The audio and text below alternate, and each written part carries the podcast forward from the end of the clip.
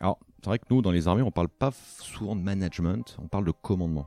Mais le commandement, c'est pas crier des ordres sur quelqu'un euh, en attendant qu'il les exécute euh, sans comprendre pourquoi. Et je parlais tout à l'heure du sens. Mais ce sens, il faut aussi l'entretenir. Le, premier rôle d'un chef, quelle que soit l'échelle ou le niveau, que ce soit un commandant de bateau ou un adjoint, ou même un, officier marinier euh, qui s'adresse à, un quartier maître, ça va être de donner du sens à son action. On ne demande pas quelque chose à un adjoint bêtement sans le mettre dans un contexte sans expliquer pourquoi, sans, euh, sans en donner la finalité. Dans ma carrière, j'ai toujours observé des commandants ou des chefs dire Ah, ok, euh, qu'est-ce que toi tu proposerais? Et puis on en discute. À la fin, le chef décide, c'est son rôle, il est là pour ça, parce qu'il peut avoir d'autres euh, impératifs en tête ou autre. En revanche, il y a des situations dans lesquelles il n'y a pas lieu de, de, commencer à discuter. On va, la situation première, évidemment, c'est celle du combat. Bonjour et bienvenue dans ce nouvel épisode du podcast Embauche-moi. Je m'appelle Enguerrand Best et j'ai décidé de créer ce podcast pour que les étudiants puissent mieux comprendre ce qu'il se passe dans la tête des acteurs du recrutement. Un seul objectif donner aux étudiants les moyens de leurs ambitions. Pour ce faire, il s'agit de démystifier le recrutement et de permettre aux étudiants de s'armer face aux recruteurs. Un avis Un détail dérangeant Une proposition d'amélioration vous pouvez nous laisser un avis grâce au questionnaire de satisfaction qui se trouve dans la description du podcast ou sur notre site web jobshop.fr. Cela nous aiderait à mieux comprendre vos attentes et rester proche de ce que vous voulez savoir au sujet du recrutement. Je ne vous en dis pas plus et vous laisse découvrir ma conversation avec l'invité de cet épisode. Merci, bonne écoute. Aujourd'hui, je suis invité sur la base militaire du Fort-Neuf de Vincennes, reçu par Raphaël Villermé, capitaine de corvette au sein du service recrutement de la marine. Il y a quelques mois, j'ai sorti un podcast avec Camille Andrieux sur la fonction publique au sujet de la Cour des comptes. Maintenant, c'est au tour de la marine. On va parler du sujet de l'engagement, évidemment militaire, mais aussi au sens de la projection dans un métier long terme. Bonjour Raphaël. Bonjour Enguerrand. Est-ce que déjà dans un premier temps, vous pourriez vous présenter pour les gens qui nous écoutent? Bonjour, donc je suis le capitaine de corvette euh, Raphaël Villermel. Je me suis engagé dans, la marine comme euh, officier marinier, c'est l'appellation des sous-officiers dans la marine, juste après le bac, il y a, il y a 21 ans, via l'école de Mestrance. Et puis j'ai profité des, opportunités euh, d'escalier social qu'offre la marine pour rapidement devenir officier à, l'âge de 22 ans. Et euh, donc je sers, euh, j'ai servi beaucoup dans, les forces de surface sur différentes frégates, principalement basées à Toulon, mais aussi un petit peu à la Réunion ainsi qu'à l'étranger, aux États-Unis, comme officier d'échange, jusqu'à arriver il y a deux ans sur les bancs de l'école de guerre à Paris, et dont je suis sorti il y a un an. Et depuis un an, j'occupe euh, la fonction de, chef euh, du bureau recrutement des officiers euh, au sein du service de recrutement de la marine. Donc j'ai en charge l'organisation et le, pilotage du recrutement d'environ 500 officiers tous les ans. Eh bien, ça tombe bien parce que je suis là pour parler de recrutement. Et donc, euh, qui de mieux que vous pour, euh, pour en parler en, toute transparence Est-ce que vous pourriez nous remettre, même si euh, je pense qu'aujourd'hui tout le monde connaît la marine, est-ce que vous pourriez un peu présenter ou redonner quelques chiffres sur, d'un point de vue général, pour les gens qui pourraient vivre dans une grotte et ne pas connaître ce que c'est que la marine? Alors, la Marine nationale, évidemment, c'est une, des forces armées, euh, armées françaises. Elle est constituée d'environ 40 euh, 000 personnes. Euh, elle, on la retrouve sur toutes les mers du globe, mais pas seulement sur les mers, également dans les airs. donc, parmi les, 40 000 marins, dont, dont, une partie, une partie de civils. Hein, on a quelques civils qui servent également au sein de la marine. Il ne faut pas les oublier. on va avoir des, grandes forces qui, sont les, forces de surface, la force d'action navale, hein, qui va euh, être représentée par les, par les bateaux. Alors évidemment, tout le monde connaît le, porte-avions Charles de Gaulle, mais il y a également tous les, toutes les frégates, les patrouilleurs, tous les, euh, les bâtiments de soutien qui, qui orbitent là-dedans. Cette force d'action navale, c'est à peu près 10 000 marins. On a la force océanique stratégique euh, qui, qui, des sous-marins. Donc on a les sous-marins nucléaires lanceurs d'engins, ceux qui assurent la, la, dissuasion, avec une permanence à la mer, qui sont basés en Bretagne, et puis des sous-marins nucléaires euh, d'attaque, dont, la propulsion est nucléaire mais pas l'armement, euh, qui eux sont basés à Toulon. Euh, donc on a, on a 10 sous-marins au total. On a la force de l'aéronautique navale qui, qui est constituée donc des rafales marines, ceux qui opèrent depuis le porte-avions Charles de Gaulle, mais aussi des hélicoptères qu'on va retrouver sur les frégates ou à terre pour les missions de lutte anti-navire, de lutte contre les sous-marins ou le sauvetage en mer. Et euh, on a la force des fusiliers marins commando, qui est basé à Lorient et qu'on va retrouver un petit peu partout sur le territoire, avec les célèbres bérets verts, les commandos marines, mais également les, fusiliers marins, qui assurent la protection de toutes les emprises de la marine en métropole et outre-mer. Et donc la marine, euh, on va la retrouver, euh, comme je disais, un petit peu partout dans, le monde, puisque la France a le deuxième domaine maritime mondial en termes de surface. Donc euh, elle a des, devoirs, des obligations de présence, de sauvegarde de, ses intérêts, des populations, etc. Donc on va retrouver des unités de la marine dans, les outre-mer notamment en Martinique, à Tahiti, à La Réunion, en Nouvelle-Calédonie. Et dans, ces, ports, on va y trouver des bateaux et des marins.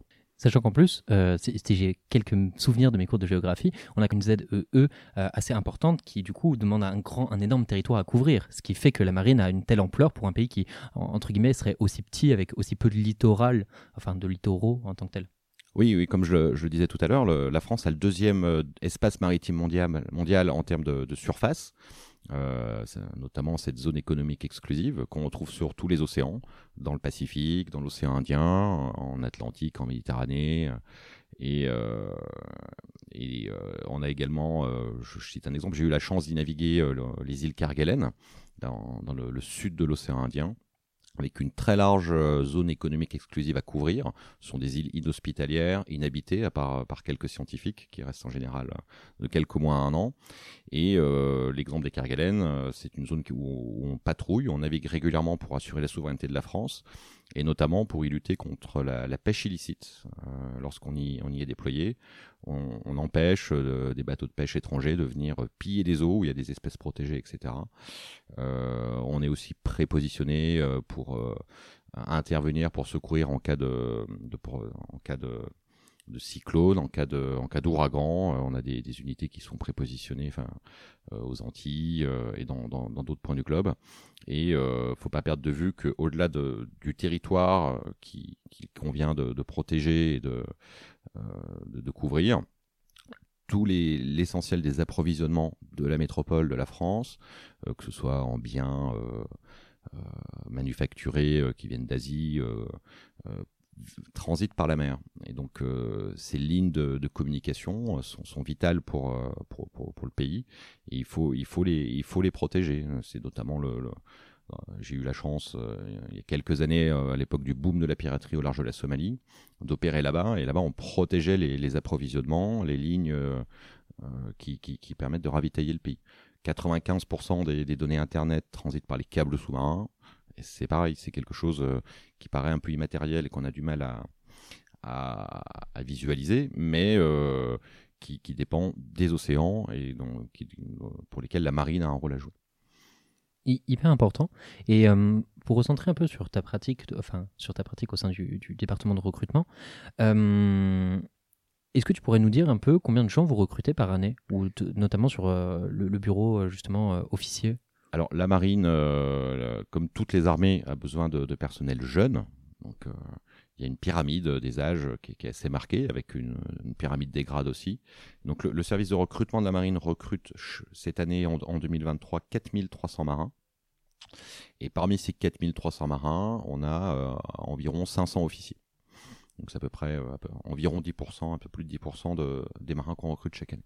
Et pour les étudiants qui nous écoutent, ce serait quoi un peu votre quotidien type? Alors moi, mon, quotidien, euh, depuis que je suis au service de recrutement de la marine, euh, c'est particulièrement intéressant parce que j'ai beaucoup navigué, j'ai beaucoup été dans les, forces opérationnelles. Et là, euh, depuis un an, je découvre un métier totalement nouveau qui, est très ouvert vers l'extérieur et qui consiste, j'allais dire, pour la moitié du temps, à, travailler sur des sujets de, politique RH, en, relation avec les, bureaux de, la direction du personnel qui sont en charge de, ça, euh, élaborer des, les politiques de recrutement, euh, quel type de profil on va aller chercher, où, comment, organiser les concours, les différents modes de recrutement, recruter les jurys, puisque pour les différentes sélections euh, qui ont lieu tous les ans, il faut recruter des jurys, il faut les former. Euh, par exemple, on organise des formations pour, la lutte contre les biais cognitifs pour, euh, tous les jurys. C'est quelque chose, hein, ça fait partie des prérequis. Euh, donc ça, c'est du voilà du travail quotidien. et en parallèle, ça, dépend un peu des phases de l'année, mais il y, a, des périodes, notamment lorsqu'on a les rentrées scolaires, enfin les rentrées des grandes promotions au, début, au début de l'automne, ou en fin d'année, lorsqu'on finit les, on termine les, grands processus de sélection, il y a beaucoup de gestion de cas individuels, d'officiers ou de, candidats qui qui, qui, répondent pas forcément parfaitement à certains critères, donc pour qu'on va essayer de réorienter, euh, parce qu'on essaie de se priver d'aucun talent. Donc euh, on, a, on, a des candidats qui ont postulé pour un, type de, cursus ou de profil et euh, qui n'ont pas été pris parce que c'était concurrentiel ou parce qu'ils n'avaient pas forcément les prérequis à l'instant T. Et on essaie toujours de leur trouver un poste ou un, contrat ou un, cursus qui correspondent à, à leur talent, à leur savoir-faire et, à leur, envie évidemment hyper intéressant d'arriver à, parler de tous ces sujets. Avant de rentrer sur le sujet de l'engagement et de la perspective professionnelle, je pense que c'est intéressant de reparler de deux, trois petites bases. Euh, pour les gens qui écoutent et qui ne sont pas forcément experts, il y a toute une hiérarchie de grades euh, donc, que je ne vais pas rappeler là tout de suite, même si euh, ce, serait intéressant. On, on, pense beaucoup dans le civil à officiers, sous-officiers et les écoles qui sont sous-jacentes. on pense par exemple à l'école navale sur le site de Brest. Est-ce que vous pourriez nous réexpliquer un peu les différents modes d'acquisition entre guillemets de candidats quand on met de côté les écoles d'officiers et de sous-officiers, qui je pense sont une partie euh, importante euh, de, vos recrutements en tant que tel Alors, il y, a plein, plein, plein de voies différentes pour, euh, rentrer dans la marine à différents niveaux. Alors, si, on, fait, si on part du, niveau du premier niveau, euh, on a les engagements comme euh, matelot, enfin, ce que tout le monde connaît, hein, avec le pompon, etc. Où là, ça va de l'école des mousses, qui commence à 16 ans, où on va les former, ils seront dans un, dans un lycée sous, l'égide de l'éducation nationale, hein, et puis derrière, ils pourront embrayer sur un, sur un contrat de, quartier maître de la flotte, QMF, on appelle ça. Ensuite, on a des contrats donc pour les, premiers engagements qui commencent autour du bac. Hein, en général, les engagés comme QMF, quartier maître de la flotte, sont, sont bacheliers, techniques ou général. Donc là, ce sont des contrats de 2 euh, deux, ou 4 ans dans des grandes familles de spécialités. Euh, ça peut être dans les opérations, ça peut être plutôt dans la mécanique, la maintenance. Euh, et parmi ces, ces quartiers maîtres, l'ordre des choses, s'ils le souhaitent et qu'ils font leur preuve, hein, que, que, leurs services sont, sont satisfaisants, c'est d'évoluer vers un statut d'officier marinier, donc de sous-officier dans, les autres armées, euh, par voie interne. Euh, par, par, acquisition successive de qualifications. Il faut, avoir en tête que dans la marine, tout le monde est euh, formé très régulièrement. à chaque étape de carrière, soit ça se fait spontanément, soit on postule pour des formations particulières. Et puis les, bateaux, les unités, l'ensemble des organismes fonctionnent beaucoup par compagnonnage. Lorsqu'on arrive sur un bateau, même quand on sort d'école et qu'on a été bien formé, on a besoin encore d'apprendre euh, euh, par compagnonnage sur les, spécificités euh, de tel type de matériel, de tel type de bateau. Donc ça, c'est le, la voie d'entrée la plus qui, est ouverte la plus tôt dans un cursus. Ensuite, il y a l'école de Mestrance, qui est l'école des officiers mariniers, qui, forme de bac à, qui va recruter entre bac et, bac plus 3-4, hein, voire bac plus 5. En moyenne, c'est plutôt du bac plus 2 pour, l'école de Mestrance. Où là, euh, le, cursus de formation euh, va dépendre un peu de la spécialité. Il y a un tronc commun qui est de, de 4, euh, mois à Brest, à l'école de Mestrance, où on apprend un petit peu encadré, on apprend les fondamentaux de la vie militaire, etc. Puis on va se spécialiser. Donc certains vont être se spécialiser. Moi, c'est ce que j'avais fait lorsque je me suis engagé dans la navigation. Donc ils vont dans une autre école qui pour le coup est aussi à Brest pour apprendre la navigation. D'autres vont se spécialiser dans la maintenance aéronautique, etc., etc. Et pareil, dans, dans, ce vivier des, officiers mariniers, donc qui commence second maître, l'équivalent de sergent, un grade qui est un peu plus connu du grand public, naturellement, ils vont apprendre, évoluer pour euh, progresser dans les grades successifs euh, des officiers mariniers. Euh, et ensuite, pour les officiers, là il y a beaucoup de voies différentes. Tout le monde connaît bien sûr l'école navale, qui est un concours qu'on passe en fin de maths qui, qui recrute là cette année, on, recrute 85 officiers de carrière par ce concours-là, mais qui représente finalement pas la majorité des officiers qu'on recrute, puisque on a tout un tas d'autres voies euh, qui vont du volontaire aspirant, contrat d'un an, euh, qui commence à, partir de bac plus 2, qui peut, qui peut s'adresser à des, contrats de, des étudiants qui souhaitent faire une année de césure pour tester, voir si, finalement la marine peut, être quelque chose qui les intéresse, ou pour des jeunes diplômés qui veulent aussi s'engager que pour une année dans un premier temps, avant souvent euh, euh, d'embrayer sur un contrat un peu plus long. On a des contrats de 4 ans euh, qui, dans des domaines très variés qui vont du cyber au RH en passant par la logistique et qui, sont sur fiche de poste et qui, recrutent tout au long de l'année. Il y, a, des, types de recrutement comme ça vraiment tout au long de l'année. Euh, puis il y a des grandes campagnes annuelles de recrutement euh, pour les officiers sous contrat long, c'est-à-dire ce sont des contrats initiaux de 8 ans, mais qui peuvent euh, déboucher sur une carrière complète hein, dans, la marine, parce qu'il y a toujours des, passerelles pour aller d'un statut euh, à l'autre. On, est toujours appelé naturellement à aspirer vers le haut, tirer vers le haut, quel que soit le grade d'entrée. Et donc ces officiers sous contrat long, là, ce sont des campagnes annuelles euh, qui se déroulent, euh, les, jeunes postulent en général à l'automne. Et puis il y a les processus de présélection, de sélection avec les jurys au printemps pour une incorporation à l'école navale qui est, qui est fin août, début septembre. Tous les officiers, quel que soit leur statut, euh, passent euh, au moins quatre semaines à l'école navale pour y apprendre euh, ce qu'est ce la marine, les, fondamentaux du statut de militaire et d'officier. Donc ça va de quatre semaines à l'école navale pour ceux qui sont recrutés sur fiche de poste pour des compétences bien particulières à euh, 3 ans, enfin 2 ans et demi à l'école navale pour ceux qui font l'école navale sur concours et qui restent plus longtemps. Et puis après, il y a plein d'autres voies. On recrute des officiers commissionnés jusqu'à 57 ans, euh, des gens qui ont une compétence euh, rare et particulière qu'on ne sait pas forcément générer ou qu'on n'a pas à générer. Et on peut les faire rentrer directement dans la hiérarchie militaire euh, pour des postes bien spécifiques, pour des contrats qui vont de 1 à 6 ans. Ok, hyper clair. Euh, un, sujet qui est important parce qu'on parle de recrutement et de comment est-ce qu'on y arrive. Le sujet, c'est pourquoi est-ce qu'on y va? Et finalement, pourquoi est-ce qu'aujourd'hui, notamment en 2023, il est absolument crucial pour vous d'avoir des gens qui s'engagent et pourquoi s'engager? Alors, il est crucial d'avoir des, des, gens qui s'engagent parce que, comme je, l'évoquais un petit peu tout à l'heure, euh, la, la, moyenne d'âge dans la marine euh, est, est, autour de 30 ans. Sur les bateaux, c'est même encore moins. Je crois qu'actuellement, c'est 27 ou 28 ans. On, comprend bien que pour avoir cette, cette jeunesse hein, qui est nécessaire pour des militaires, puisqu'il y a, il, peut y avoir des déploiements, il peut y avoir des efforts. Euh, efforts physiques à, à mener, ça, évidemment pas dans toutes les spécialités. Euh, et puis il y a ce phénomène d'aspiration vers le haut où quand on rentre, quel que soit le niveau, on est appelé à évoluer. Donc il faut du, du 109 entre guillemets, hein, il faut du, il faut renouveler un peu le, le, le, bas de la pyramide des, âges et des grades, euh, échéance très régulière. C'est vraiment une gestion en flux. Il y, a, des marins qui sortent naturellement tous les ans, et donc il faut qu'il en faut des nouveaux qui rentrent par le qui rentrent par le, bas de la pyramide, que ce soit comme officier ou, pas. Et donc euh, c'est important d'avoir ce flux euh, constant euh, et donc de recruter beaucoup tous les ans. C'est ça, c'est propre vraiment aux armées. C'est une gestion de flux RH et non pas de stock. et, euh, et cet impératif de jeunesse.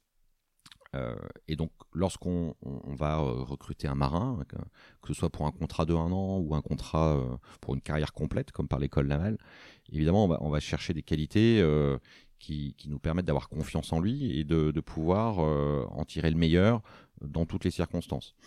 Alors, selon, euh, selon les postes euh, et les carrières prévisibles, euh, si on souhaite servir dans les commandos marines ou comme pilote de rafale, on ne va pas forcément chercher les mêmes qualités intrinsèques que sur un candidat qui souhaite servir plutôt dans des postes typés état-major, dans du contrôle de, de gestion ou autre, mais il y a quand même un tronc commun. Ce tronc commun, c'est ce souhait euh, de servir son pays, de, se lever le matin en se disant bon, bah, je vais faire quelque chose d'utile.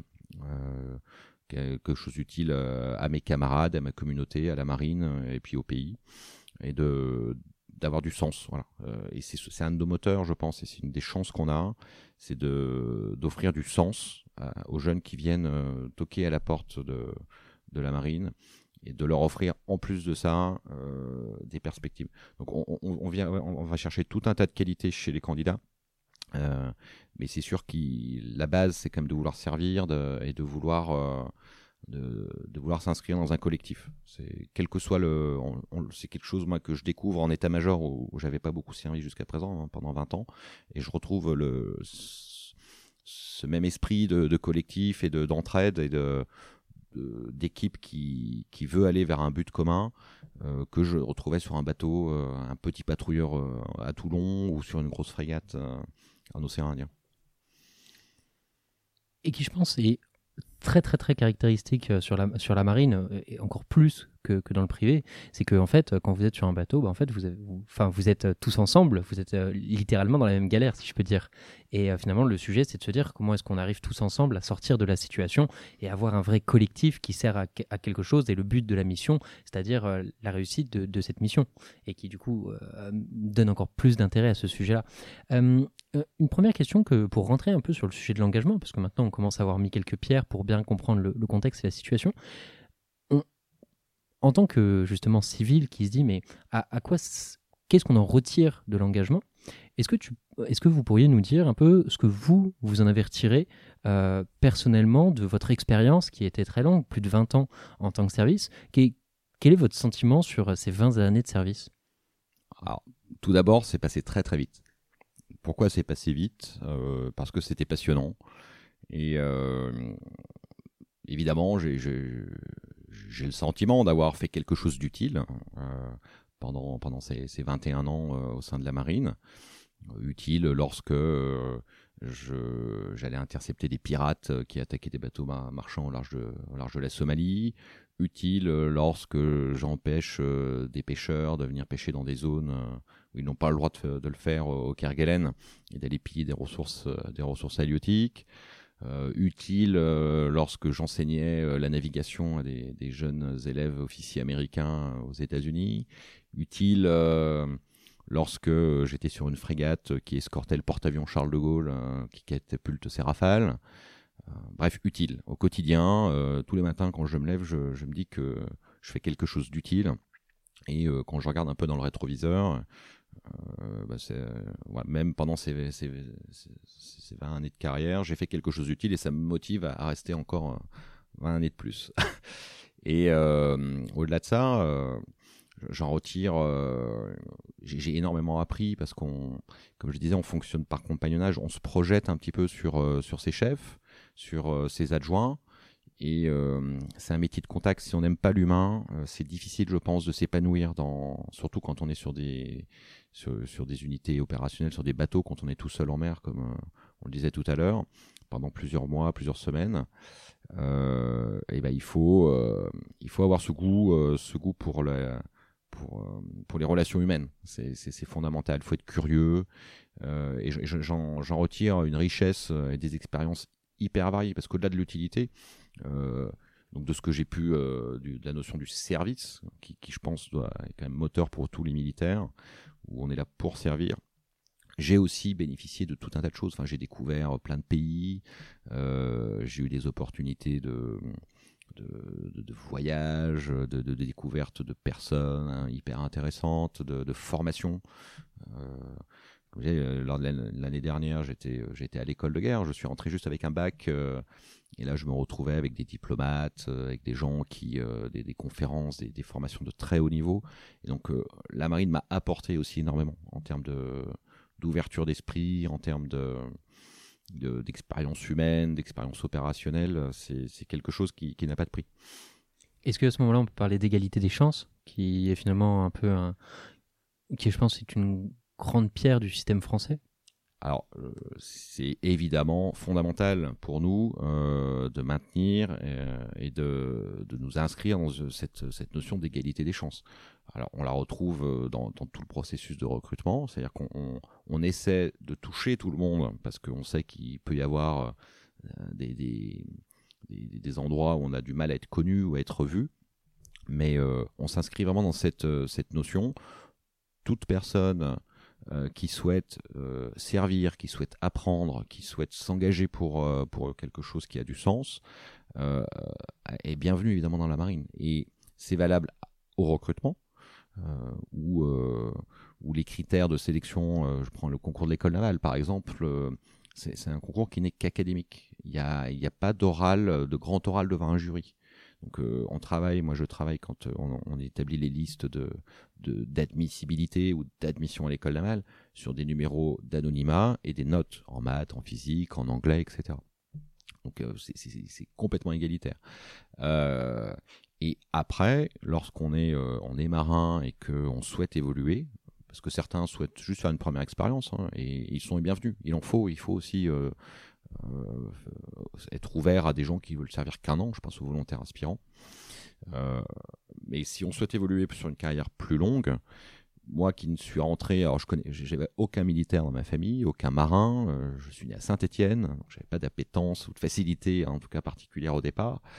et ben j'ai bénéficié de la bienveillance de mes chefs successifs, euh, de la bienveillance aussi de mes adjoints, parce que c'est important de, quand on est, euh, quand on est dans, dans, une équipe euh, comme, comme sur un bateau, que chacun s'inscrit vraiment dans un collectif.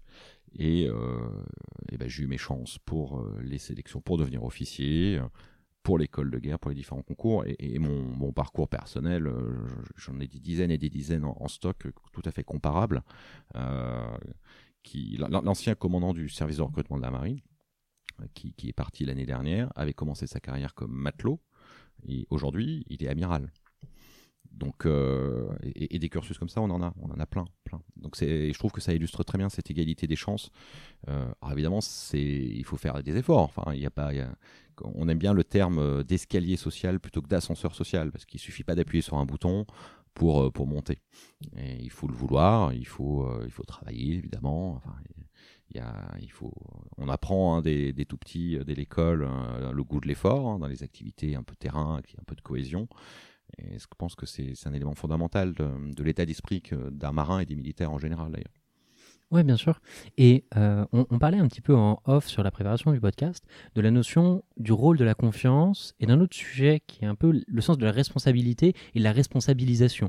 pour revenir sur le retour d'expérience, moi j'aimerais bien qu'on dissèque un peu ces deux choses-là parce que c'est deux choses qui sont assez importantes et qui, je pense, sont assez poussées en avant. Enfin, c'est ce que, dont vous me parliez. Et je pense que ce serait intéressant de revenir un peu sur le sujet euh, euh, si vous aviez des, hum, des anecdotes concrètes sur euh, justement euh, le rôle de la confiance et de la responsabilisation en tant que tel alors, la, confiance, c'est fondamental parce que on est dans un système qui repose là-dessus, sur la confiance euh, qui vers, vers ses chefs, mais aussi vers ses adjoints.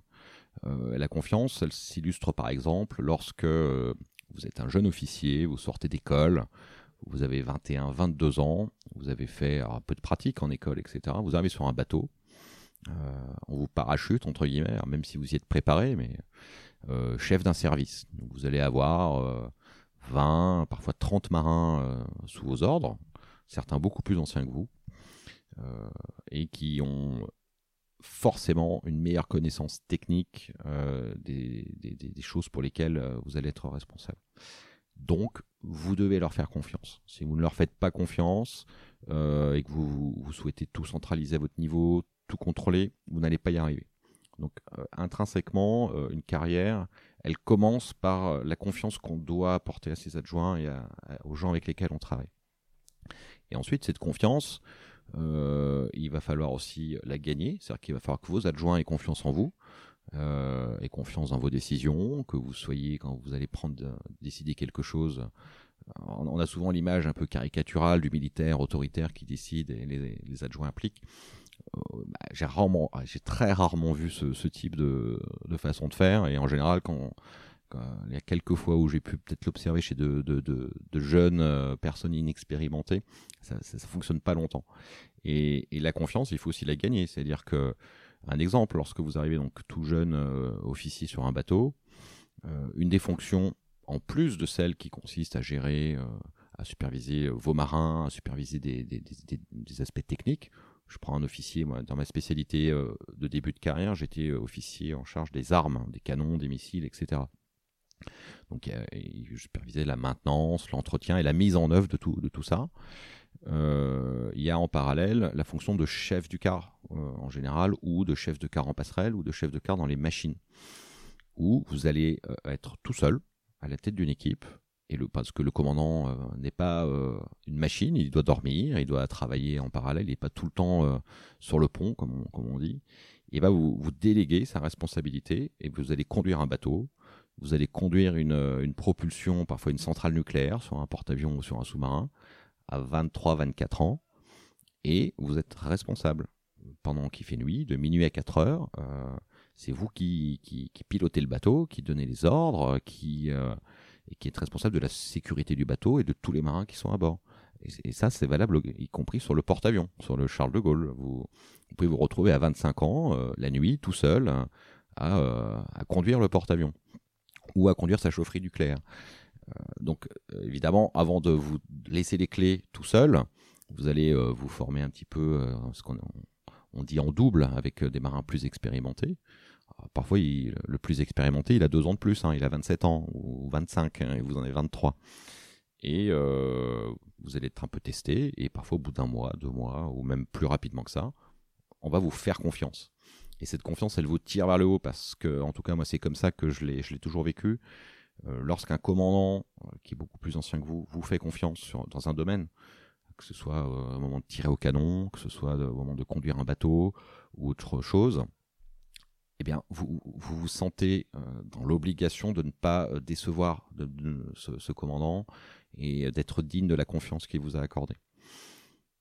Et c'est comme ça que se construit, je pense, euh, la personnalité et la carrière. C'est on acquiert la confiance de ses chefs, on donne sa confiance à ses adjoints, et puis au fil de l'eau, on va corriger des petits travers qu'on a pu avoir ou qu'on observe chez les autres en se disant attention, euh, si j'étais à sa place, je ferais pas comme ça. Et comme on est dans des, dans, des milieux, euh, je prends un bateau hein, où on va être 150, euh, tous ensemble, à tous très bien se connaître très vite, en fait, parce qu'on a besoin de bien se connaître pour bien travailler ensemble. On observe très vite et on progresse très vite. Mais la, confiance, c'est un élément fondamental de l'état d'esprit d'un marin, quel que soit son grade le jeune doit faire confiance à l'ancien et l'ancien doit apprendre à faire confiance au jeune euh, pour que le c'est le compagnonnage pour que ça fonctionne. Et à tout grade et à tout niveau une question que je me pose, parce que la confiance, euh, c'est quelque chose de central dans ce, que vous dites. La question, c'est est-ce qu'il y a des choses concrètes qui sont, euh, par exemple, on va dire, du, rôle de RH ou on va dire d'un rôle d'un process pour justement le, mettre en œuvre sur les bateaux? Est-ce que c'est vraiment très institut personnel? Et dans ce cas-là, le commandant qui a eu cette école-là va pouvoir le transmettre. Et on, veille à ce que euh, des gens bienveillants qui accordent la confiance ou qui mettent la responsabilisation dans un cadre sain. Ou est-ce qu'il y a un peu d'accompagnement d'un point de vue, entre guillemets, cadrage, process, RH alors, il y, a une organisation hein, qui, qui, forcément qui, qui, est cadrée, hein, qui chacun fait pas comme il veut, qui veut que de toute façon, euh, sur un, si je prends l'exemple d'un bateau, mais c'est valable hein, pour les sous-marins et même à terre pour plein de choses, euh, où il y a un système de délégation, donc de confiance, de subsidiarité, qui, est gravé dans le marbre. C'est-à-dire que euh, telle personne dans la chaîne hiérarchique de, de l'organisme aura des des prérogatives de subsidiarité qui lui sont données par l'échelon supérieur et il devra en donner aux échelons aussi inférieurs. Ça, c'est marqué, c'est gravé dans le marbre. Ensuite, euh, dans le processus de sélection, euh, notamment des commandants, c'est quelque chose qui évidemment, on, change de, poste en général tous les deux ans euh, pour un officier. Donc, on est vu par beaucoup de chefs différents au cours de sa carrière. Et lorsqu'on arrive à et on est noté, on est évalué, on, a un suivi assez personnalisé hein, chez les officiers dans la marine, mais c'est valable un peu pour tous les grades aussi. Euh, avant d'accéder à des responsabilités, je pense notamment au commandement d'un bateau, hein, ou d'une base, ou d'un sous-marin, ou d'un commando, euh, la marine, les RH vont bien vous connaître parce que il y a plein de, chefs successifs qui vous auront vu, qui auront écrit sur vous vos qualités hein, personnelles, vos qualités humaines, vos qualités intrinsèques, votre façon de faire, et euh, on va dire ok, tel euh, officier semble avoir les qualités humaines, les qualités professionnelles, évidemment, il faut du technique, il faut, les deux, euh, pour qu'on puisse lui confier à la fois un système très complexe, comme peut l'être un porte-avions, et euh, les 2000 marins qui sont à bord. Les deux sont, indissociables. Et, c'est ce processus qui veut qu'on qui, est hyper vertueux parce que ça permet d'avoir des, chefs qui sont qui ont été avant, euh, qui ont été des adjoints. On n'est pas parachuté commandant ou chef, quel que soit le, le, type d'organisme, comme ça du jour au lendemain.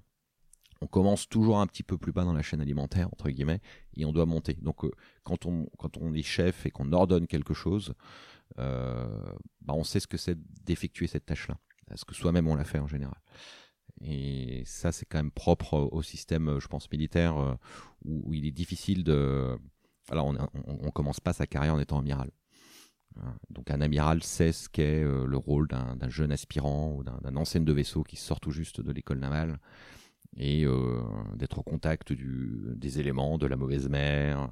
Avant de demander quelque chose, euh, il aura toujours dans un coin de sa tête cette, cette expérience personnelle. Alors c'est très rigolo parce que euh, c'est assez atypique, mais euh, ça me fait beaucoup penser à Decathlon. Decathlon a une philosophie qui est un peu similaire, c'est-à-dire qu'on commence toujours chef de rayon, peu importe le, statut dans lequel on va être, enfin pour lequel on a été recruté, etc. En fait, on commence toujours dans l'échelon vendeur. Et ce qui est très rigolo parce qu'on a toujours euh, ce d'abord je suis en chef de, en rayon, puis ensuite je suis en charge de mon rayon, etc. Et ensuite on arrive au poste en, en, gravitant un peu les échelons. Et donc c'est quelque chose qui est très similaire. Enfin, j'imagine que Decathlon l'a pas sorti de nulle part, ce, mmh. ce sujet-là. hyper intéressant. On parlait tout à l'heure de de, entre guillemets, du cliché du management directif qui est justement cette notion de, euh, qui je pense est un peu hérité du cinéma et de cette envie et ce besoin de sensation de se dire on a besoin de choses dépaysantes.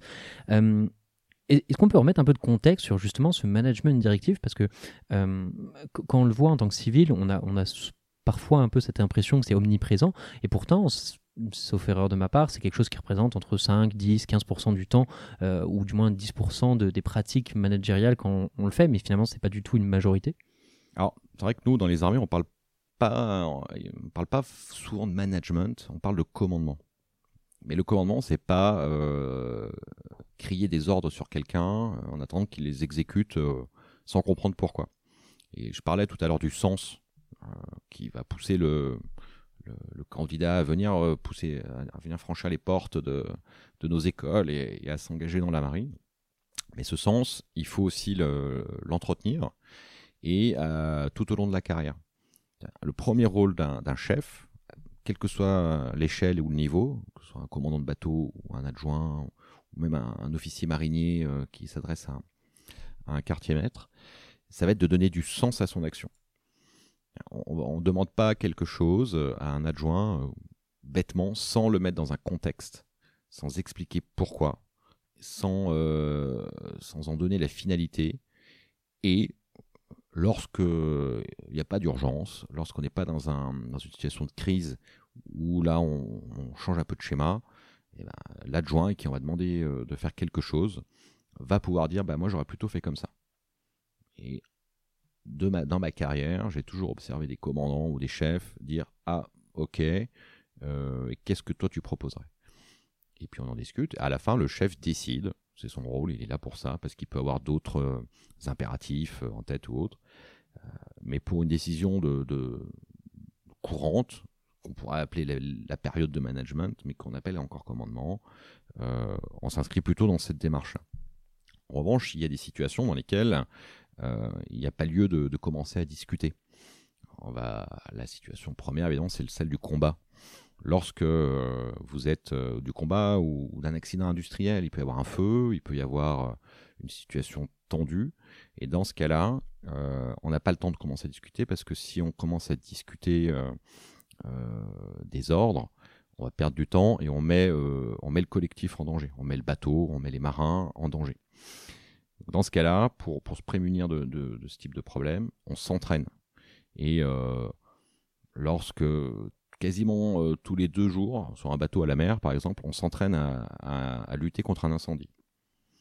Et euh, les différentes personnes qui sont en responsabilité jusqu'au pompier qui est, qui au contact du feu s'entraînent tous les deux jours avec à tour de rôle, hein, parce qu'évidemment il faut une permanence, donc il y a plusieurs chefs, il y a plusieurs pompiers, tout le monde est pompier sur un bateau, hein, c'est un exemple, mais s'entraînent pour que euh, les, les défauts d'organisation, les défauts de savoir-faire des uns des autres soient corrigés.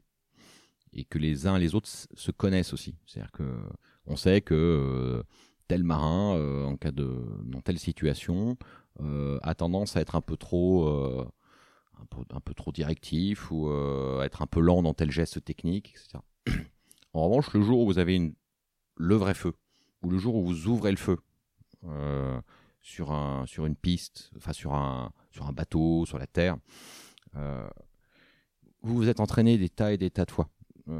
donc les gens se connaissent, les, les, ordres sont connus, les procédures sont connues, les chefs et les, les subordonnés connaissent les, les façons de faire des uns et des autres. Et là, il n'est pas temps de commencer à dire ah ben non, moi je ferais plutôt comme ci ou comme ça. Il y a la voix du commandant qui donne ses ordres par délégation éventuellement. Hein. Euh, comme je disais, ça peut être un, jeune lieutenant de vaisseau, donc un capitaine, euh, qui a 4 euh, ans d'expérience dans la marine, qui est, au central opération, là d'où on met en œuvre tous les missiles et les canons sur un bateau, par exemple, qui va se retrouver parce qu'il c'est la nuit et qu'il a la délégation pour ça, à ordonner l'ouverture du feu sur un missile, sur un bateau, sur un avion. Parce que la situation l'exige et qui sait qu'il a le droit de le faire et qu'il va le faire comme ça. Et euh, moi, j'ai eu des situations où, sur des bateaux, que ce soit au large de la Somalie ou, en 2011 au large de la Libye, on, a ouvert le feu. Et on voit qu'en fait, dans une situation très tendue de crise, où tout le monde est derrière un seul objectif qui est celui de, de la mission, alors déjà de ne pas prendre un coup et éventuellement d'être capable d'en donner, la voix du commandant et enfin tout le monde se retourne vers le commandant. Et là, on sent le poids de la responsabilité du commandant. Mais ça se fait naturellement parce que les gens ont confiance mutuellement les uns dans les autres. Et quand le commandant euh, dit ouvre le feu dans telle direction euh, à tel moment, lorsqu'on est un jeune, euh, jeune officier peu expérimenté et qui nous fait complètement confiance justement pour paramétrer les choses, on se dit ouais il me fait confiance parce qu'on s'entraîne ensemble je l'ai fait des, dizaines de fois sur des cibles, euh, sur des ballons euh, avant, au sud de Toulon. Et il sait que ça vient se passer. Et moi, j'ai confiance dans le jugement du commandant à l'instant T pour euh, me donner les bonnes directives. Et donc, ce, rôle de confiance, il repose quand même beaucoup sur l'entraînement. et là, on est dans le commandement. C'est-à-dire que je n'ai pas commencé à dire, mais vous savez, commandant, à votre place, j'irai mettrai plutôt le bateau ici ou là parce que s'il y a des, gerbes euh, d'obus autour de, de la frégate, il est temps d'agir. Et c'est valable dans tout un tas de situations, y compris pour euh, des situations de, manœuvre, par exemple. Lorsque vous accostez un bateau, euh, c'est pas naturel hein, de, garer un, truc de 4 ou 6 000 tonnes euh, le long d'un quai avec deux, hélices et un petit propulseur à l'avant. Et très tôt dans la carrière d'un officier, le commandant va rester un peu en retrait et il va euh, laisser faire le jeune officier, garer le bateau, en lui donnant des conseils, en lui prodiguant des conseils. Euh, et il y, a un subtil équilibre qui est de ne pas donner trop de conseils, de le laisser faire jusqu'à la faute, jusque là où ça deviendrait dangereux, pour le reprendre, et pour que le, jeune officier prenne confiance en lui euh, et soit capable assez rapidement finalement de garer le bateau lui-même sans avoir le commandant derrière lui. Et il y a tout un tas de processus, et c'est valable dans tous les domaines. Hein, euh. On s'entraîne, on est chapeauté dans un premier temps, et puis après, une fois qu'on est. Et ça oblige, en fait, le fait de, bénéficier de la confiance des autres. Euh, bah, on se sent redevable de cette confiance, et je sais que quand, quand c'est le cas, euh, je n'ai bah, pas le droit de décevoir. mon chef et mes adjoints ont confiance en moi, je ne peux pas les décevoir. C'est hyper intéressant cette espèce de triptyque de, euh, si, je reprends un peu ce que vous dites sur la partie, euh, quand on parlait du, euh, du rôle du management directif ou du commandement, c'est justement cette partie de contextualisation, donc c'est-à-dire de, de, bah, en fait un, espèce de briefing ou d'entraînement, c'est-à-dire voici ce qui va se passer, voici comment on va le faire, éventuellement euh, euh, prise d'expérience, euh, prise de tout le monde.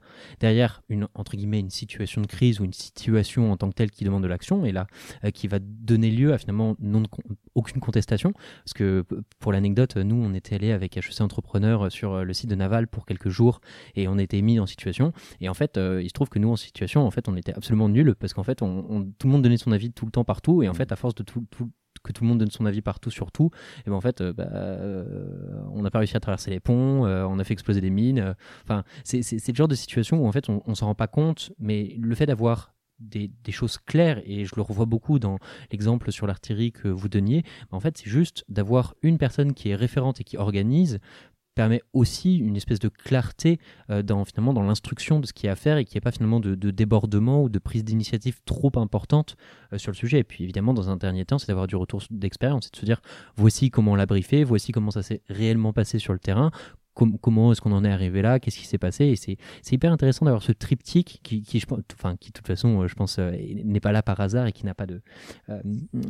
c'est aussi très intéressant parce que ça me rappelle un, cas d'usage qu'on avait qui était, je sais, je sais pas si ça vous parle, mais c'est le cas des pompiers de Mangulch avec qui, enfin, à l'occasion, si jamais vous, auditeurs, ça vous intéresse, n'hésitez pas à regarder le cas parce qu'il est très intéressant d'un point de vue justement gestion de la situation de crise et au rôle du leader dans finalement dans une situation de crise et de qu'est-ce qui se passe quand il perd la confiance justement de ces, de ces sujets et de, en, l'occurrence des pompiers de Mangulch et c'est extrêmement intéressant.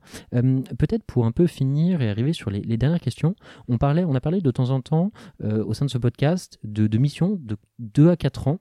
Et, finalement, euh, quand on lit entre les lignes, c'est un processus de mobilité. C'est-à-dire comment est-ce que finalement on assure le roulement euh, des tâches en interne et on va dire des espèces, même si c'est pas forcément de la promotion en tant que telle de grade, mais dans le sens rotation finalement des talents. Est-ce que, est-ce que vous pouvez nous en dire un peu plus sur le, sujet justement de la mobilité dans la perspective de la, de la carrière longue et de l'engagement? Alors oui, euh, comme je l'évoquais un petit peu tout à l'heure, on est forcément appelé à, à progresser un, marin euh, ne va pas rentrer à, 18 ans et faire le même métier euh, jusqu'à 40 ou 45 ans euh, sans changer de fonction et sans, progresser. C'est vraiment pas l'état d'esprit. Donc en règle générale, une affectation, c'est-à-dire c'est pas une mission, hein, c'est une affectation dans un poste pour un officier va durer deux ans. Ça peut être trois ans, mais c'est entre deux et trois ans, quel que soit le type de poste on va arriver dans un poste euh, pour lequel on est normalement qualifié, en tout cas euh, en théorie, puisque comme je disais, on, apprend toujours hein, tout au long de, sa durée d'affectation euh, pendant deux ans, et puis on va ensuite émettre des souhaits, des desiderata de, mobilité, mais c'est de la mobilité fonctionnelle, hein. c'est-à-dire que naturellement, on, va, on va être, je schématise un petit peu, mais on va être deux ans commandant en seconde un petit bateau, eh ben, on va euh, éventuellement souhaiter, euh, au bout de deux ans, être commandant du même petit bateau. Si c'est pas si simple, mais euh, etc. Donc un poste, c'est deux ans. Ça permet, je trouve que c'est une durée qui est plutôt bien parce que on a six mois où on apprend et où on, devient, vraiment à l'aise dans, ses fonctions.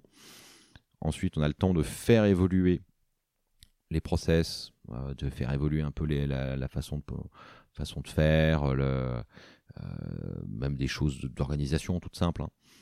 Et puis, on n'a pas le temps de s'ennuyer. On n'a pas le temps de, s'encrouter dans la routine. Parce qu'au bout de deux ans, bah, il y a un nouveau qui va venir. Euh, on, va le, lui passer la suite. Et puis lui aura peut-être une vision un peu différente. Alors on évite de mettre des grands coups de barre, euh, grands coups de gouvernail à gauche ou à droite, sauf quand c'est nécessaire parce que il y a des adjoints au-dessous qui sont là aussi pour, voyez au-dessus. Et en gros, sur, je prends l'exemple d'un bateau, euh, l'équipage va se renouveler quasiment d'un tiers tous les ans. Donc il y a un peu de continuité, mais c'est vrai qu'au bout de trois ans, si on retourne sur le bateau on a servi, on, ne reconnaîtra plus personne, puisque tout le monde aura changé. Et euh, c'est assez vertueux parce que ça évite vraiment de, de s'encrouter dans la routine et donc dans la, facilité. Donc quand on après c'est une mobilité donc fonctionnelle, mais pas forcément géographique.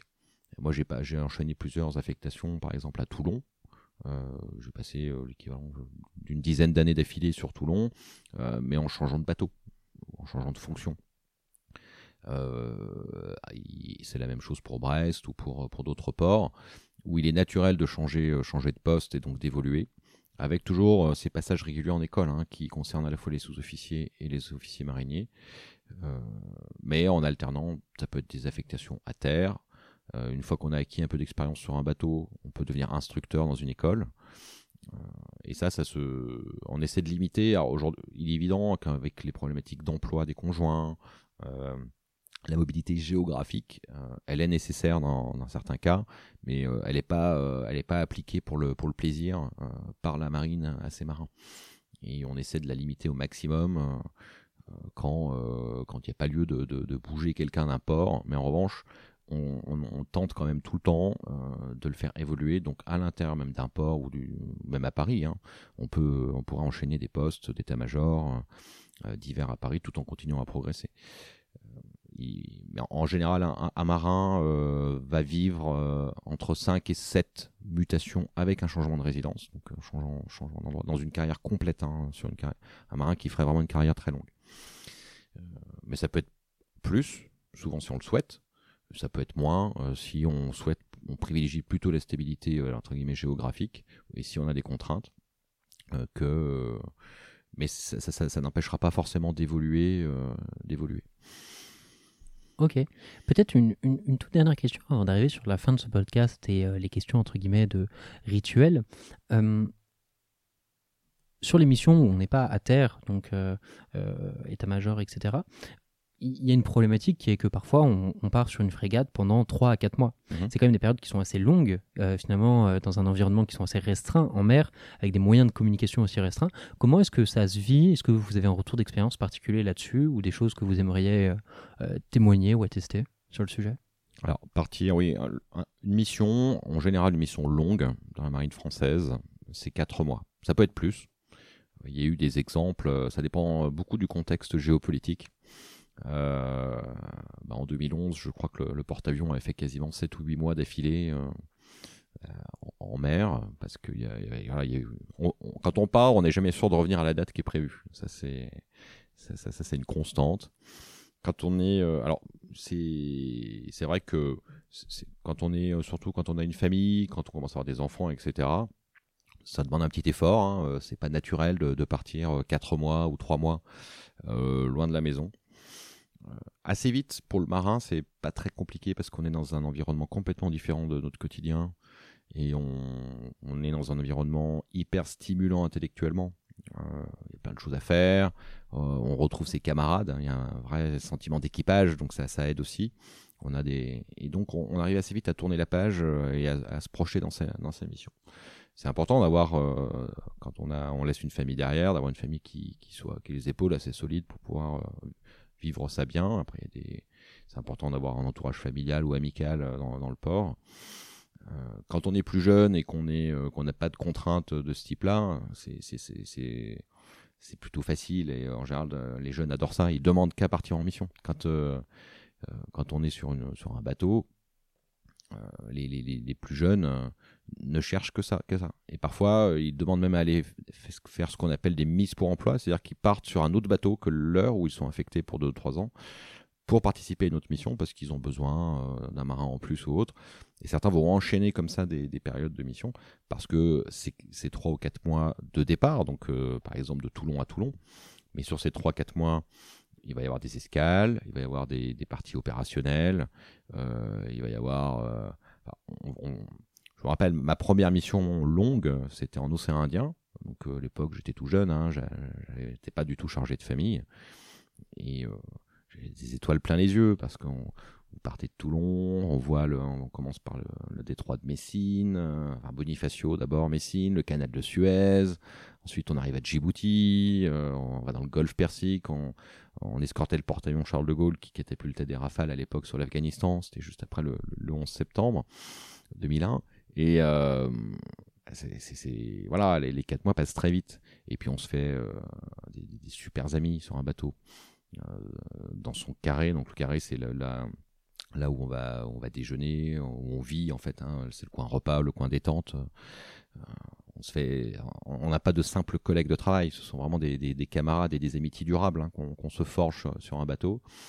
Et euh, entre le rythme qui, est quand même prenant, hein, on travaille beaucoup hein, sur, mais euh, la perspective d'arriver dans tel pays, d'aller voir telle, telle, telle, activité opérationnelle qui est un peu extraordinaire, etc. Euh, ça, passe assez bien. Et aujourd'hui, les, les, capacités de communication euh, des bateaux ont, ont, quand même beaucoup évolué grâce aux satellites et tous les marins peuvent envoyer des emails on peut téléphoner à la maison euh, tous les jours si on le souhaite, hein, sauf cas très particuliers euh, de missions opérationnelles où on va couper tout. Euh, enfin, opérationnelles qui elles sont toutes opérationnelles, mais donc des missions pour lesquelles les contraintes opérationnelles vont imposer éventuellement de, couper les communications. Mais dans 95% du temps, les marins en mer aujourd'hui peuvent communiquer avec leur famille.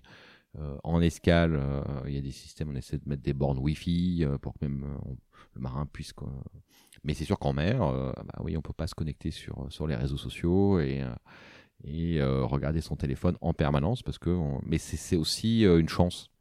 C'est une chance d'être un peu déconnecté de tout ça et de pouvoir se consacrer à soi-même et aux autres, à la mission, à l'équipage et d'être un peu un peu libéré de parfois de, cette frénésie dont, dont, on est tous victimes hein, quand on est dans le métro à regarder son téléphone, etc. D'être un peu libéré de ça, c'est aussi une chance. Moi, je me pose vraiment la question de comment on va faire la génération TikTok, dans ce genre de situation ou dans ce genre de choses. Mais en tout cas, c'était hyper intéressant. Et puis, euh, pour, aussi pour euh, y, mettre un, avis personnel, le sentiment d'équipage, et, vous, faisiez la différence entre justement les collègues de travail et euh, finalement le, sentiment d'équipage, parce que c'est vrai que ça va un peu plus loin. J'irai peut-être pas jusqu'à dire colonie de vacances, parce que c'est évidemment pas ça, mais c'est un peu cette notion de, en fait, on mange tout le temps avec eux, on, dort avec eux, et en fait, il se crée des, des, des, sentiments qui sont un peu différents, et donc finalement, ces cadres différents dit euh, adaptations différentes. Mais en tout cas, c'était hyper intéressant de disséquer euh, l'intégralité de ces sujets. Je suis absolument ravi d'avoir fait ce podcast. Euh, peut-être pour arriver sur les dernières questions, les questions de fin que je pose à tous mes invités. La, première, c'est d'habitude, c'est comment est-ce que vous avez trouvé votre premier job? En l'occurrence ici, c'est plutôt, ce serait plutôt pourquoi est-ce que vous vous êtes engagé et pourquoi vous avez, vous avez fait cette première mission au début? Alors moi, comme je l'ai dit tout à l'heure, j'avais pas de pas d'appétence particulière pour la chose militaire ou la marine, enfin par défaut et assez petit. Hein. Je pense que c'était vraiment une vocation. Euh, mon intérêt pour l'histoire, euh, une exposition sur la marine dans un centre commercial avec quelques uniformes euh, galons et, des revues. j'avais vu aussi la, visiter la base navale de Toulon quand je devais avoir 6 ou 7 ans. Ça m'avait vraiment marqué. À l'époque, il y avait le Foch et le Clémenceau qui étaient accostés l'un à côté de l'autre. Et bah, ça m'a pris. Ça m'a pris assez tôt. Ça ne m'a jamais lâché. Alors après j'ai suivi mon cursus scolaire euh, tout en continuant à m'intéresser à tout ça. Euh, mais je suis peut-être pas un bon exemple, mais depuis tout petit, euh, j'ai vraiment voulu servir dans, dans les armées en, général, mais dans la marine en particulier. Et il y a des quelques films hollywoodiens hein, aussi hein, qui, influencent hein, le jeune enfant que j'étais. mais ce qui me rassure, c'est que j'ai trouvé ce que j'étais venu chercher. En fait, j'ai pas été déçu parfois c'est un peu le risque quand on recrute quelqu'un, d'ailleurs quelqu'un qui fantasme un peu trop, qui est, trop dans la, projection un peu, un peu mythique du métier d'officier de marine, on peut dire attention. Euh. mais en fait, euh, bah non, j'ai absolument aucun regret comme je disais, et, c'est venu, naturellement. Euh, quelques influences extérieures plutôt d'ordre hollywoodienne ou historique et et puis bah, les petites expositions que faisait le, le, service de recrutement de la marine à l'époque. Hein, il n'y avait, pas Internet, mais dans, dans, les centres commerciaux, ça, m'avait marqué et puis ça ne m'a jamais lâché. Est-ce que vous auriez une anecdote de recrutement dont vous pourriez nous parler? Alors c'est pas une anecdote depuis que je suis au service de recrutement de la marine. comme je l'ai dit, donc j'ai toujours été passionné par la marine euh, depuis, depuis, depuis mon enfance. Et euh, lorsque j'étais au collège, collège-lycée, euh, j'avais, euh, je tannais un peu mes camarades de classe hein, avec ça. Et j'avais trouvé, on, était un petit groupe de, jeunes plutôt intéressés par, la, marine et les armées. Et j'avais un peu forcé la main à l'époque. Bon, évidemment, il était, il était intéressé. Et puis, un de mes copains de classe qui était avec moi au collège, et qui aujourd'hui est lui aussi capitaine de corvette dans la marine, et qui s'est engagé en même temps que moi. Et euh, je l'ai revu il n'y a pas très très longtemps. Et je lui ai offert une affiche du recrutement de la marine en lui disant euh, T'es mon premier recrutement. J'en suis plutôt heureux parce que euh, lui aussi était rentré, comme, il était rentré comme matelot et il a une progression absolument extraordinaire dans, l'institution. Enfin, pas extraordinaire justement, mais qui, peut, qui peut le paraître, mais qui, qui, qui illustre bien, je trouve, l'escalier social qu'offre la marine. Et donc là, aujourd'hui, il est officier supérieur, il est commando, et, euh, c'était un peu mon, peut-être mon premier recrutement. Donc euh, c'est une anecdote qui n'a rien à voir avec le, SRM aujourd'hui. Non, non, mais euh, et puis commando, c'est mm. des, des gens inspirants. Enfin, c'est des gens avec des parcours particuliers qui travaillent sur des missions particulières quand même. Mm. Euh, une question qui est euh, là beaucoup plus attachée au recrutement en tant que tel. Mhm. je, pose toujours à mes intervenants ce que ça coûte de se tromper sur un recrutement. Alors, c'est assez, assez variable parce que comme, je, comme on, s'emploie à, euh, à toujours optimiser les talents des gens, à moins de tomber, de vraiment se tromper très lourdement et de tomber sur quelqu'un qui n'a aucun talent, mais normalement, euh, ça, on n'y arrive pas, enfin, ça, n'arrive pas. Euh, on peut se tromper sur une orientation dans le recrutement. Et dans ce cas-là, on, réfléchit toujours et on s'emploie à proposer euh, des, réorientations, même pendant les cursus de formation, à, nos candidats puis à nos élèves. C'est-à-dire que on peut avoir un élève, un candidat qui est, qui est parti dans un cursus pour devenir pilote de chasse, par exemple. Et puis, bah, on s'est trompé, euh, il fait pas l'affaire. Euh, et c'est ultra sélectif. Hein. il, peut, il peut ne pas faire l'affaire pour, pour, être pilote de chasse, mais il sera peut-être très bon pour, euh, pour d'autres fonctions, d'autres, d'autres voies. Et donc, on va lui proposer ça. on va toujours essayer de, trouver un. Quand, quand, je, disais que je passe quasiment, selon les périodes de l'année, 50% de mon temps à, piloter des cas individuels, moi, en fait, je, m'occupe du suivi des, candidats qu'on recrute jusqu'à leur sortie d'école. Donc, s'il y a des problématiques dans la formation, si ça ça marche pas, euh, si quelque chose ne va pas, on va euh, on va chercher à le, euh, réorienter dans l'immense majorité des cas. Après, parfois, il peut arriver qu'un candidat ne fasse vraiment pas l'affaire et ou que lui, finalement, se dise non pour des, raisons personnelles ou autres, je, je me suis trompé bon, bah, on, se dit au revoir en bon terme, et puis, euh, voilà, mais ça peut arriver. Quand on recrute 4300 euh, personnes par an, il y a forcément parfois des, recrutements euh, qui, en tout cas, in fine, ne correspondront pas à ce pour quoi on les avait recrutés au départ. Mais on, essaie vraiment quasiment toujours de les d'optimiser ce processus et de, de rattraper, de proposer des plans B aux gens. Et on en revient aussi à ce qu'on disait au début, c'est-à-dire que ce qui est intéressant quand on rejoint la marine, et je pense plus largement les corps d'armée, c'est que justement, on n'est pas embauché pour une tâche en particulier. Donc si jamais la tâche n'est pas correspondante ou que finalement on est en décalage par rapport à le sujet en tant que tel, la réaffectation est toujours possible, on peut toujours euh, réajuster, moduler, et finalement, le, on en parlait de 40 000 hommes, 40 000 hommes, ça, laisse quelques possibilités pour les, changements et les adaptations, si évidemment on ne s'est pas trompé euh, du tout au tout. Euh, une autre question qui me tient à cœur, moi personnellement, parce que j'essaye d'être entrepreneur, évidemment c'est un peu plus compliqué, mais les, entrepreneurs sont les premiers recruteurs de leur boîte. Est-ce que vous auriez un conseil à donner à un entrepreneur qui se lance ou quel est le sujet numéro un à ne pas rater sur le recrutement pour bien recruter? Alors, fort de ma petite expérience hein, au bout d'un an au service de recrutement de la marine, mais euh, ma plus grosse expérience comme, euh, j'allais dire, euh, employeur des gens qui ont été recrutés, je pense que le, le, petit truc à ne pas rater, enfin le truc à ne pas rater sur un recrutement, c'est l'état d'esprit du candidat. C'est ne pas se focaliser sur, euh, sur les diplômes, sur le, sur le CV exclusivement, mais vraiment, euh, et ça c'est pas toujours facile, hein, c'est un vrai challenge, privilégier quelqu'un qui a peut-être un moins beau CV, mais qui sera curieux, qui sera ouvert d'esprit, qui sera volontaire, qui sera prêt à se remettre en question quelqu'un d'humble. Ce sont les qualités que je demande, euh, en tout cas, qu'on essaie de, privilégier euh, chez nos candidats. Moi, mes recruteurs, euh, mes adjoints qui sont dans les régions et qui, font passer des premiers entretiens, hein, qui chez nos candidats, ont comme consigne de se focaliser, enfin de, regarder vraiment ça. Évidemment, si je recrute un ingénieur en génie nucléaire, il va falloir qu'il ait des diplômes en génie nucléaire.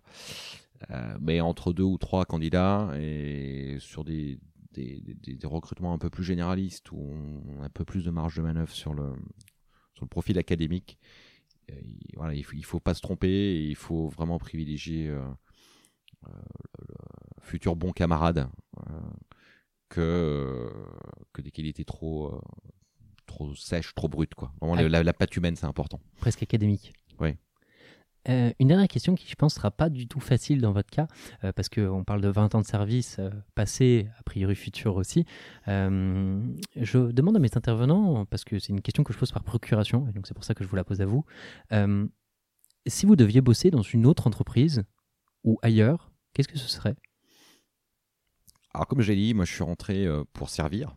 C'est quelque chose qui, qui est très euh, important, je pense, chez la plupart de nos, nos marins. C'est une question hein, que qu'on se pose, enfin que je me suis posée étant plus jeune, hein, en me disant si la marine ne veut pas de moi, si je devais, si je devais changer de voie. Je, pense quand même que je resterais plutôt dans une, entité de, la fonction publique. Il y a tout un tas de, métiers passionnants. comme ça, si je pouvais changer de métier du jour au lendemain,